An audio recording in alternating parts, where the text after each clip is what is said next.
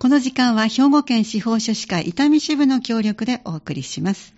毎月第2水曜日のこの時間、日々の生活の中ではあまり体験しないけれど、いざ直面した時にどのようにすればいいのか、例えば相続、会社の登記、青年貢献、裁判書類の作成など、そんなシーンに的確なサポートをしてくださる司法書士さんにお悩みへのアドバイスいただきたいと思います。今日のご担当、兵庫県司法書士会伊丹支部からお越しいただいた西村健一さんです。どうぞよろしくお願いします。よろしくお願いします。では早速今日の事例からご紹介していきたいと思います。50歳の男性からいただいております。先日市役所から不動産の固定資産税の納税管理について相続人のうちの一人を代表者として届け出るように、えー、督促の通知書が届きました。市役所に問い合わせをしたところ、その不動産の所有者、持ち主は50年ほど前に亡くなった遠い親戚で、私の亡き妻の祖母の兄、奥さんのおばあちゃんのお兄さんということですね。私の亡き妻の祖母の兄であり、私が最終的に相続人になっており、固定資産税を納税する者が不明となったため、このような通知書を送付したとのことです。さらに別のいくつかの市役所からも同じような内容の通知書も届いております。なお、これらの通知書は私の子供たちにも届いているようです。面識もなく名前すら知らない方の相続人として今後やるべき相続に関する手続きについてどのように進めればいいのか教えてくださいというちょっと内容が複雑になりますから紐解いていただきながらご紹介しますが、えー、よろしくお願いいたします。はい、えっと、まずはこのえー、どう名前も知らない面識もない方からこう通知が来た時にはまずはどんな方法があるのかだけ教えていただけますか？そうですね、はい、あのまずご自身がですね、ええ、あのまあ、相続人であるかどうかですね、うん。はい。まあ、あのおそらくほほぼ裏は取れてるはずなんです。はい、でというのはあの市役所がですね、ええ。えーと固定資産税あの亡くなったまあ、遠い親戚の所有不動産の固定資産税、はい、支払いをしてくれる人がですね、ええ、まあ、それまでいらっしゃったんですが、誰かいらした。そうですね、はい、まあ、相続人の中のどなたか、えー、お一人の方がですね、はい、例えば奥さんのお兄さんとかですね、はい、がずっとその支払いをされてたりとかですね、して、で、それまでは何も問題はなかったんですけれども、奥さんのお兄さんが、まあ、亡くなりはって、で、そうなると、まあ、固定資産税支払いをする人が、はい、まあ、誰が支払いをするのかっていうのが分からなくなってしまうんですよね。で、そういう時に、まあ、市役所が、ええ。えー、この所有不動産のえー、相続に、最終的に相続をする人たちを、ええ、まあ、職権で戸籍を集めて、はい、で、相続人の調査をした上で、はいはい、で、えーまあ、相続人の一人ですということで、うんうん、こういう通知書が送られてきてるはずですね。ただ、まあ、本当にそうなのかどうか、ご自身でもやっぱり確認をした方がいいんですね。した方がいいと思います。はい、っていうのは、あの、この後ですね、ええ、あの、まあ、相続に関する手続きとしましては、え、あの、亡くなった方の相続に関して、うん、えー、それを認めるのか、はい、放棄をするのか。そうかそうか、前もおっしゃったように、相続といってもプラスもマイナスもあるということでしたね。そうですね。はい、で、今回、えー、っと、まあ、いくつかの市役所からですね、固定資産税、あの、ま、まあ、それが課税されてて、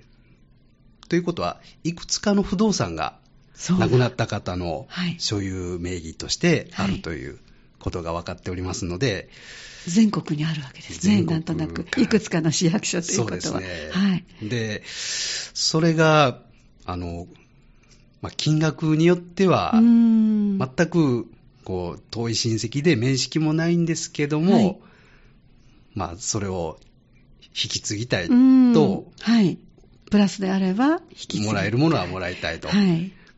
考える方もいらっしゃいますし、うんうんえー、でも全く知らない方の相続だから、もう、はい、もうこのいっそのこと放棄をしてしまおうと。ああ、なるほど。はい。と、まあ、あの、人によってはやっぱり、ちょっと考え方が変わってきますんで。うん、そうですね、当然そうでしょうね。で、まあ、それをするにあたって、うん、あの、まあ、本当にご自身が相続人であるかどうかを、戸籍をずっと過去に遡ってですね、はい、奥さんの、えー、その親、で、さらにその親ですね。あの、今回、奥さんの、えー、おばあちゃんのお兄さん、はい、ね、そうですね。かなり遠いですね。遠い親戚なんですよね。はい。はい、ですので、ずっとこう過去に遡っていって、うんうんうん、奥さんが最終的に、まあその、所有不動産のえー、と名義人さんである非相続人の、うん、まあ、相続できる立場の方なのかっていうのをこう調べていくということになりますね。はい、ということは、ついこの間まで支払ってらした方の相続人がいらっしゃらないから、遡ってといいますか、枝葉の、あの、もう亡くなってしまわれた、この相談者さんの奥さんが相続人だというところに行き着いたということなんですね。そうですね。はい。まあ、それまでは、奥さんの、うん、まあ、最終的な相続人がどなたかが、こう、デ産税を払ってたから、きっとそうですね。問題がなくて、こういう通知書も特に送る必要もなかったと。うんはい、で、この子供さんたちにも届いているということは、奥さんがもう亡くなってらっしゃるので、あの奥さんの相続人として配偶者と子供たちっていうところで子供さんにも届いてきたとそうですね。ですか。ですから、まあ、何回もこう相続が発生してますので、まあ、数字相続とか言ったりするんですけども、はい、一回奥さんから見れば、えー、奥さんが亡くなることで、今回のご相談者さんとご相談者さんの子供たちが相続してるんですけども、うん、えー、その奥さんのおばあちゃんのお兄さんが基準として考えますと、はい。ええ、奥さんはその相続人の相続人とか、何回かこう、2回、3回の相続人にはなってると。はい、で、その奥さんの配偶者である相談者さん、うん、子供たちはさらにその相続人ということで、すごい。数字相続が発生すると、そういう相続人の相続人の相続人みたいな、そういう、あの、正確に言いますと、そういう言い方になってきたりしますね。ねそうですね。で、あのーちょっとこの件とあのどう一致するか分かりませんけど、以前にこの時間にあの何回目だったか忘れましたけど、確か登記することが義務化されるっていうお話も、以前ちょっとご紹介いただいてますよね。そうですね、えー、来年の4月1日から、うん、えー、相相続の登記をすることが義務付けられておりまして、えー、で相続の登記ができるのに、まあ、やらない場合は、うん、あの10万円以下の過料に処せられると、まあ、罰金みたいなものがか。かってきますので、やっぱりこう登記をできる状態であれば、なんとかしたいと。うんうん。こう今までは放置されてたのが、もうそれが国が、まあ、所有不明土地を解消するために、政策的にそういう義務化をしたと。いうことで、来年の4月1日から。あもうそんなに迫ってるんですね。もう1年以内に、ね、そうですね、半年後ぐらいですかね、はい、9月ですからね。はい、なるほどね。要するに、今まではもうひいおじいちゃんの名前だったけども、そのままなのって、そのままあの住んでるし、何の支障もないわって言ってたのが、来年の4月からは、登記をしないとダメだと。そうです、ね、でそれをしていないと、相続の手続きもいろいろできなくなるということですか？まあ、それをしなければ、ええ、まあ、罰則がありまして、はい、罰則まずあるし。で、今回、あの、まず、相続の登記をするのかしないのかっていうのを、まず、こう判断をしないといけない。今回のケースは。そうですね。はい。で、相続をするってなった時に、ええ、登記は、まあ、来年の4月1日以降は、速やかにしないと、罰則がありますよ、ということなんですね。はい、で、今回、その、まあ、相続放棄の手続きをしてしまえば、うん、まあ、相続人という立場がもうなくなってしまいますので、はい、当然、その相続登記の義務化、うん、義務者ではなくなるということにもなるんですよね。はい、ですので、あの相続登記を入れるべきか、入れないべきか、まあ、相続を承認するのか、放棄するのかっていうのも、うんはい、あのまあ、早く決めていく必要がありますね。はい、じゃあ改めて整理しますとこの今回のご相談者奥さんの亡くなった奥さんのおばあちゃんのお兄さんの、えー、ことで、えー、いろんな市役所から固定資産税の納税についてお問い合わせがあった。するべきことは何でしょうかということで、じゃあ詳しくゆっくりご紹介ください。はい。はい、えー、とまず、先ほども申し上げた通り、ご相談者さん、まあ、子どもたちがですね、はい、あの最終的に相続人になっているかどうかを戸籍を、はい、調べて、調査します、はい、でまあ、おそらく相続人にはなってるであろうと、この時の取り寄せる戸籍は誰の戸籍を？それはですね、ええ、あの奥さんの、はい、えー、この上の世代ですね。あ、はい。奥さんが相続人になってるという、はい、まず奥さんの相続人であるっていうことは、まあ、戸籍を取れば多分すぐ遡っていくので、ご両親。奥さんのご両親、はい、で、奥さんのご両親のさらに上。その人たちが相続人であるということを証明するために、その一つ上のおばあちゃん。おばあちゃん。夫。はい。で、おばあちゃんの兄弟。あ、はい、おばあちゃんの兄弟のうちの一人が今回の非相続人に当たる方ですので、はい。まあ、本当に最終的にあの相談者さんの奥さんが、最終的な相続人になっているかどうかっていうのをこうずっと過去すごい大変ですね。そうです。たくさん戸籍を取っていかないといけない。と、はい、でまずそれで、まあ、戸籍を取りました、はい、で奥さんの、えー、この奥さんが相続人になってて、そのご相談者さんも相続人と、相続人の相続人ということであれば、えー、とまずその相続を放棄するのか、うん、相続を、まあ、承認するのか、はい、これをどちらかですね、ちょっと決めていく必要があるんですが、はい。はい、とまずその、まあ、名式も名前も知らない方の言われもしない相続、棚ぼたを受け取りたくないと、はい、潔くないという考えの方でありますと、やっぱり相続放棄。もしかして借金もあるかもしれませんので、でね、不動産もたくさんあるかもしれないけど、はい、それ以上に借金もある可能性もありますので、はい、後からそういう借金を背負わされるっていうのも、ちょっと怖いなというので、まあ、相続の放棄の手続きをまず検討検討していく必要があります、ね、はい、でっていうのは、相続の放棄っていうのは、あのこれも期間制限がありまして、確かおっしゃってましたね。あの 相続の承認の手続きは特に期間はないんですけども、ええ、まあ、来年から義務化される相続登記とはまたちょっと別なんですけども、はい。うんはい、相続の承認っていうのは別にいつ承認してもいいんですよね。はい、で相続の放棄っていうのは、ええー、とご自身が、はい。まあ、今回あの、奥さんのおばあちゃんのお兄さんの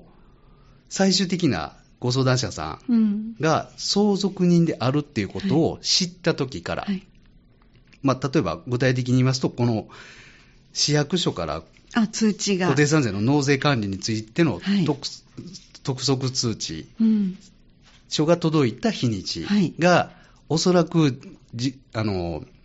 ご自身が相続人であろうと、これ知ったときになると思われます、うんはい、その督促状を読むと、ご自分が相続人になってるってことは書いてあるわけですね。書いてます。あそれが読み切れなかったら困りますね。そうですね。はい。で、でその時から3ヶ月ですので、短いですね。ですので、もうすぐ手続きを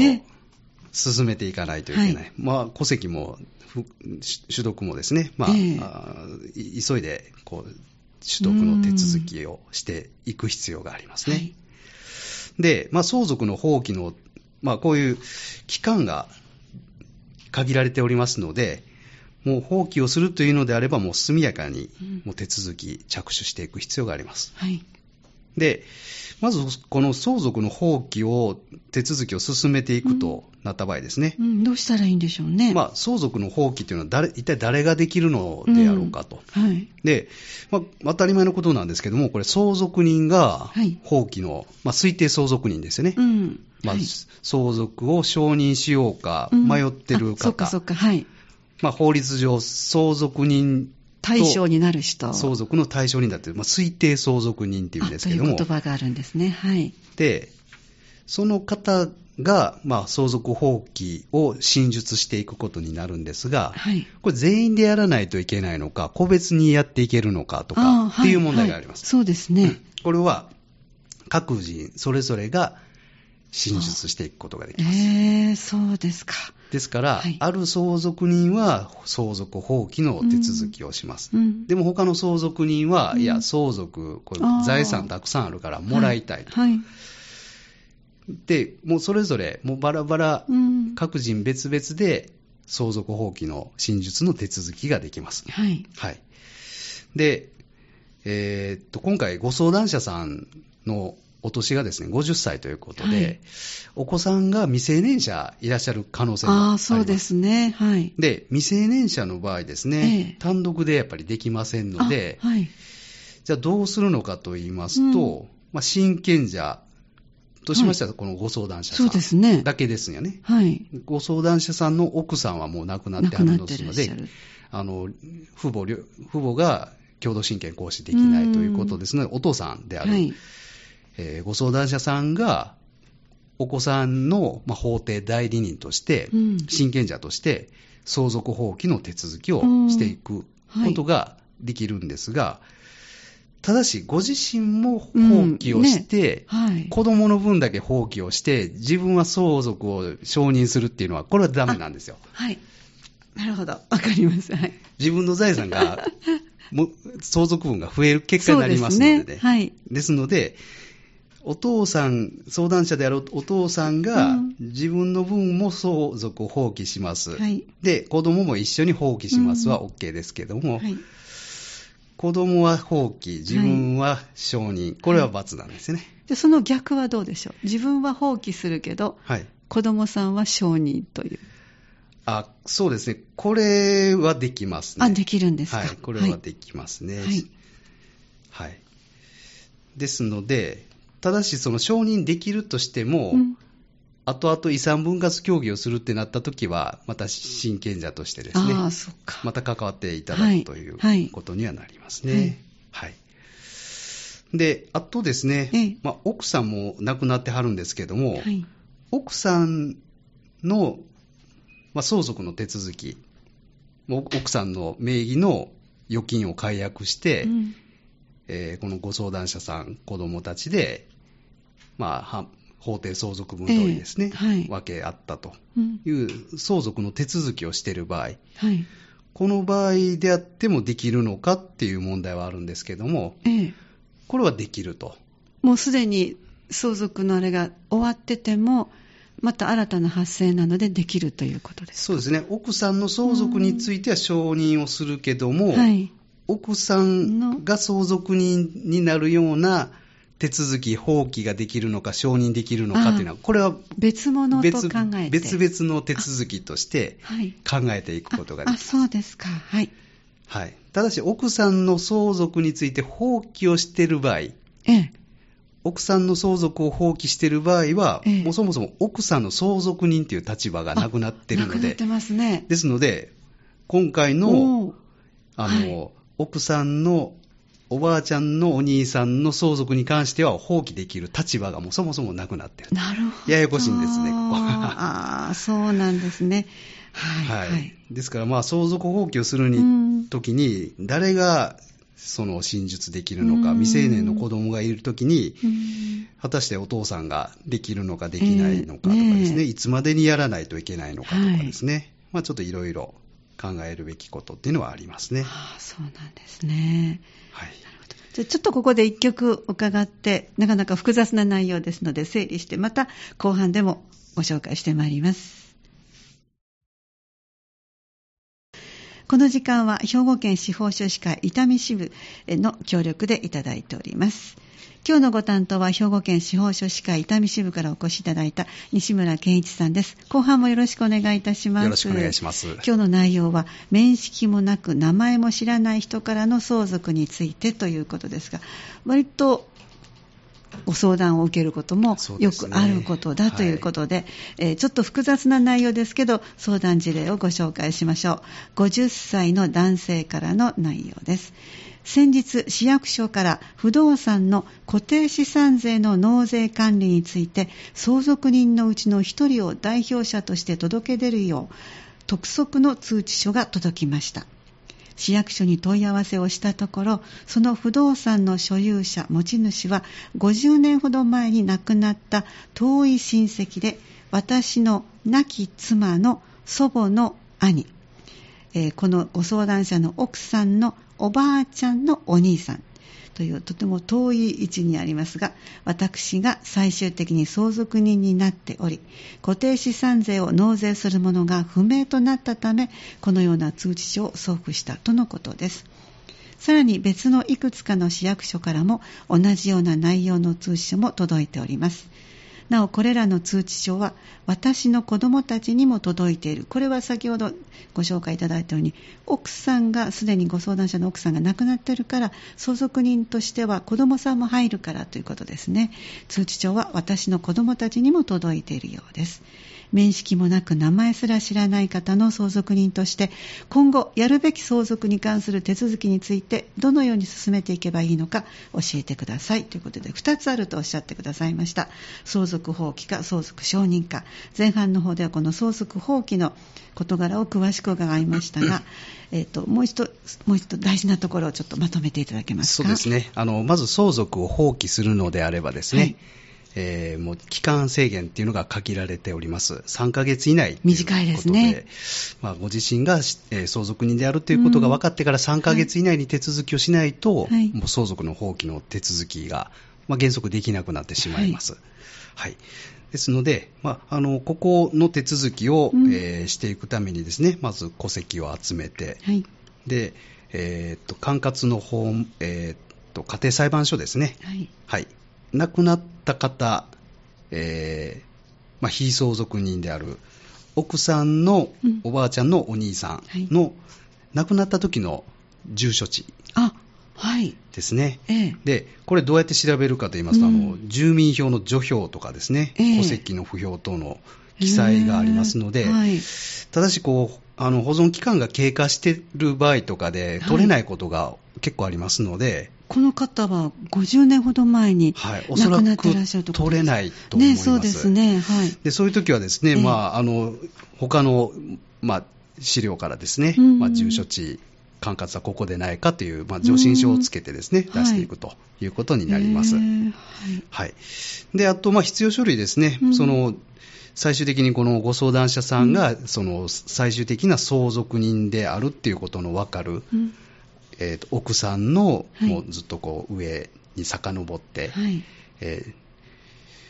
戸籍謄本とか除籍謄本等をですね、はい。えー、つけて出していただく必要があります。はい。で、相続放棄の手続きですね、真実書を出してから、しばらくしてから、その家庭裁判所から、本当に相続放棄されましたか、はい、当たり前のことをこう聞いてくる紹介書が届く時があります。はいはい、で、あえてなんでそんな、出してるに間違いないはずなのに、うんはい、そういうあの紹介書が届くことがあるんですが、あの他人に、他の相続人になりすまして、相続放棄をさしてで、それによって自分のもらえる相続分を増やすためになりすます人がいないかどうか。なんかサスペンスのドラマのような感じですね。はい、で、裁判所もそういうことを想定して、えー、本当に相続放棄される意思はありますかと。本人確認をされるわけですね。そうですね。はい、そういう意思確認もして、で、まあ、いつ知りましたかとか、同じことをこう聞いてきたりとかします。で、もうこれが届く場合と届かない場合とか、あの裁判所によってはもうちょっと運用が違ってたり、事案によって違ってたりとかですね。はい。うん、で、まあ、まあまあ割と届くことが多いのかなと思います。はい、で、で、届きましたら、ま、間違いない内容を記載して、うんはい、で、送り返していただいて、で、それからしばらくしましたら、家庭裁判所から、はい、えー、相続放棄の真実が受理しましたという通知書が届きます。はい、で、それが届きましたら、あのまあ、そのコピーを取るとかですね、うん、あと相続放棄の真実が受理されたということの証明書というのも、あはい、あのその受理通知が出て出た後ですね、はい。えー、証明書を取得することができますので、はい。まあ、通常その証明書を取得して、うん、えー、この固定資産税の納税管理についての督促の通知書を送ってきた、その市役所に対して証明書を、まあ、コピーとか、はい、場合によってはまあ原本を出してくださいと言われる場合もありますけれども、出して、私はもう相続人ではなくなりましたと、放棄をしましたから、もう今後は送らないでくださいっていうことをはい、伝えていくということになりますね。はい、じゃあ放棄する場合の流れ伺いました。で今度は承認する場合ですね。はい。はい、これはどういう流れですか？まあ、いくつかのこう市役所から固定資産税の納税管理についてのこう最速の通知書が来ているということですね、まあ、いくつかこう不動産があると、はい、まあ、あわよくばもらえるものはもらってって おこうという方もいらっしゃいますので、はい、そういう場合は相続の承認という手続きを取っていくことになります。はい、ただしも遠い親戚ということですので、ええー、相続人の数は多数上ると考えられます。はい。はい。はい。まあ私も過去にやった経験でも、40人ぐらい相続人がいってる場合がありまして、で、ね当然、その40人のうちの、まあ一部の人方は、面識あったとしても、はい、ほとんどの方知らないとか、もう他人、他人と協議をするようなもので、どうやって協議をしていけばいいのかとか、ね、落としどころはどこなのかとか、本当だ。で、まずご自身の法定相続分、相続を承認したとして、どれだけの 相続分があるのか、いう計算も複雑になってきますので、なかなかその相続人同士で話し合い多分それぞれ言い分が、法律上の言い分だけではなくて、こう感情的な、はい、私の方がお世話をしましたとか、はい、その財産形成に私の方が人、あの貢献しましたとか、はい、で、大学に行く費用を出してもらって、あの多く生前に贈与を受けてるでしょうから、もらえる分は少ないでしょとか、いろんなこう人の 言い分が出てきますので、まあ、これ本当にね、もう難しいと思いますので、もう弁護士さんに、まあ、話し合い、法律専門家が、あの関与して、で、落としどころを見つけて協議をしていくっていうのが、まあ、現実的ではないかなと。そうですか。はい。で、まあ、無事、その協議がまとまった場合ですね、はい、あのまあ、相続の承認の手続きをするんですが、ええ、まあ、今回、その不動産以外で、うん、まあ、50年前だからおそらくないとは思うんですけども、はい、まあ、預貯金とかですね、タンス預金とかが仮にあったとしてですね、はい、であと、まあ、法務局が結構こう多数にわたって、え、あのいろんなところに、こう不動産がある場合は、うん、その不動産を管轄する法務局にそれぞれ、はい、ええ。ー、相続の登記の手続きをしていく必要があります。あそうなんですね。で、もう、できるだけも早く終わらせたいっていうことでしたら、うん、まあ、相続登記も義務化されますので、はい、あの法定相続情報証明の一覧図というものをですね、ええ、これを取っておくと、あの便利かとは思います。法定相続情報ですか？そうですね。一覧図。はい。はい、で、あの、これは、あの、戸籍をですね、えー、えー、法務局に提出して、はい、で、その、まあ、家系図みたいなものと一緒に提出して、うん、で、法務局がその家系図に間違いないですと、戸籍を確認して間違いないです。うん、で、法務局のその婚姻が押された証明書になりなります、うん。で、この法務局ですね、あの、管轄がもう本当いろいろありまして、えーはい、結構いろんな場所で取ることができまして、そうですか。えーと、この非相続人の本籍地、はい、今回の非相続人っていうのが、奥さんのおばあちゃんのお兄さんの亡くなった時の本籍地とか、はい、その亡くなった時の住所地。はい、で、申し出人、今回ご相談者さんですね。はい、ご相談者さんの住所地。もうご相談者さんが、もし三田にお住まいの方でしたら、もう三田の法務局と。はい、で、非相続人名義の不動産の所在地。まあ、不動産はもういろんな場所にあると思われますので、はいえー、まあ、そこの管轄する法務局に出しても、ですので、管轄はたくさんあるという。そうですか。もうどこかに一箇所にまとめて出していいわけですね。ですね。ああ、なるほど。ですので、はい、まあ、相談者さんのあのお住まいの近くの法務局に出されるのが一番、ね、そうですね。手軽でいいかなと思いますね。はい、で、法定相続情報証明の一覧図をつけて、あと、はい、相続人への所有権移転登記ですね。当然、あの、他の相続人との遺産分割協議書を取り付けてるっていうことが大前提ですね。あそうなんですね。はい、なかなかあの、おじさん、大おじさん自体も面識ない。そうなると関係者の人もあまり面識があるとは言えないような難しいような作業が待っているようですけども、今日ご紹介いただいた中で、司法書士の皆さんに、えー、依頼できることなど、まとめてご紹介ください。そうですね。あの、相続放棄の手続きとかですね、相続の承認の手続きをする前提としまして、はい、戸籍謄本のえー、職務上請求ですね、はい、職権での取得と、はい、当然あの、えーと、この戸籍だけの取得っていうのは認められてなくてですね。そうですか。あの、まあ、法定相続情報証明の一覧図の作成のために戸籍を取るっていうことも、当然これ可能となってます。ですので、戸籍だけ作ってあの、取って、あの、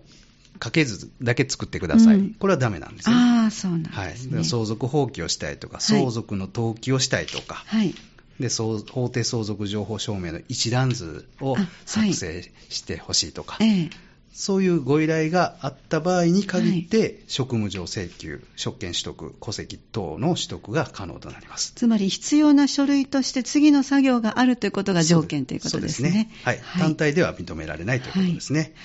で、あと、相続放棄の手続きですね、やるためには家庭裁判所に、えー、相続放棄真実書、はい、まあ、その他添付書類等を添えて、えー、提出することになりますけれども、はい、その作成ですね、はい、作成一式、えー、裁判所に提出する書類の作成、うん、これは司法書士の権限として認められております。で、あと、法定相続情報一覧、えー、法定相続情報証明の一覧図の作成。先ほどご紹介いただいた。そうですね、はい、これも、これは別に司法書士に限らずですね、えー、あの、8事業ができると八事業というのは弁護士さんとかですね、はい、税理士さんとか、はい、まあ、その他たくさん、まあ、事業がいらっしゃるんですけども、そうなんですね、はい、で、まあ、それも当然その、うん、えー、できる、えー、事業の方に限るということですね、8事業に限る、まあ、そのうちの一つ、司法書士もできるということですね。はい、で、まあ、相続の承認をするとなった場合に、えーまあ、遺産分割協議がまとまりました。はい、で、その後はもう、えー、亡くなった奥さんのおばあちゃんのお兄さんの不動産について、名義変更の手続きをすること。そうですね。ありましたね。これが相続登記ですね。はい。はい、これはまさに司法書士が法務局に、はい、えー、提出する不動産の登記の申請手続きは、えー、司法書士の業務ということになりますね。ありがとうございました。今日はちょっと複雑な内容のお話でしたけども、あの、もしかしたらご自分の身に、えー無関係ではないという状況もありますので、えー、今日の内容を聞き慣れて、あ、なんかちょっと気になるので、気軽に相談したいなと思われる方は、ぜひ、あの、無料の相談を皆さん方開催していらっしゃいます。暮らしのお悩み、困りごと、気軽にご相談ください。今月の相談日は9月20日の水曜日、夕方の5時30分から夜の7時までとなっております。また、あの、お電話でのお問い合わせも受け付けてくださいます。兵庫県司法書士会総合相談センターまでお願いします。電話078-341-2755 078-341-2755こちらまでお電話していただきたいと思います。え今日は、えー、兵庫県司法書士課伊丹支部からお越しいただいた西村健一さんに面識もなく名前も知らない人からの相続についてのお話を伺いました。どうもありがとうございました。ありがとうございました。